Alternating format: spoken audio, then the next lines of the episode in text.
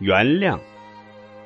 上海的一家餐馆里，负责为我们上菜的那位女服务员，年轻的像是树上的一片嫩叶。捧上蒸鱼的时候，盘子倾斜，鱼汁泼洒在我搁在椅子上的皮包上，我本能的跳了起来。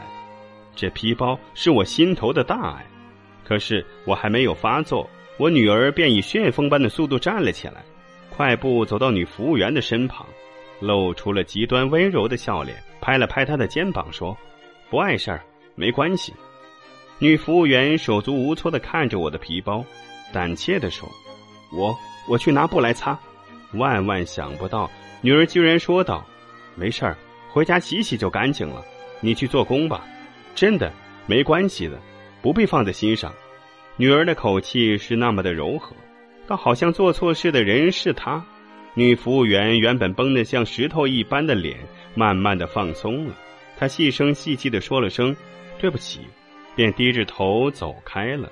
女儿平静的看着我，在餐馆明亮的灯火下，我清清楚楚的看到，她大大的眼睛里竟然镀着一层薄薄的泪光。当天晚上，回到旅馆之后，母女俩齐齐的躺在床上，他这才亮出了葫芦里所卖的药。在伦敦三年，为了训练他的独立性，我和日盛在大学的假期里不让他回家，我们要他自行策划背包旅行，也希望他在英国试试兼职打工的滋味活泼外向的女儿在家里十指不沾阳春水，粗工细活都轮不到她。然而。来到人生地不熟的英国，却选择当女服务员来体验生活。第一天上工便闯祸了，她被分配到厨房去清洗酒杯。那些透亮细致的高脚玻璃杯，一只只薄如蝉翼。女儿战战兢兢，好不容易把那一大堆好似一辈子也洗不完的酒杯洗干净了，正松了一口气的时候，没有想到身子一歪，一个踉跄，撞倒了杯子。杯子应声倒地，哐啷哐啷，连续不断的一串串清脆响声过后，酒杯全化成了地上闪闪烁烁的玻璃碎片。妈妈，那一刻我真有堕入地狱的感觉。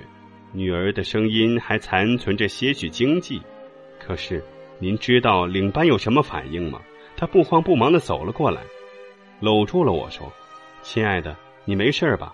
接着又转过头去吩咐其他的员工，赶快把碎片打扫干净。对我，他连一字半句责备的话都没有。又有一次，女儿在倒酒的时候，不小心的把鲜红如血的葡萄酒倒在顾客乳白色的衣裙上。原以为他会大发雷霆，没想到他反而倒过来安慰他说：“没关系，酒渍嘛，不难洗。”说着站起来，轻轻拍拍他的肩膀。便静悄悄地走进了洗手间，不张扬，更不叫嚣，把眼前这只惊弓之鸟安抚成梁上的小燕子。女儿的声音充满了感情：“妈妈，既然别人能原谅我的过失，您就把其他犯错的人当成是您的女儿，原谅他们吧。”此刻，在异乡异国的夜里，我眼眶全湿了。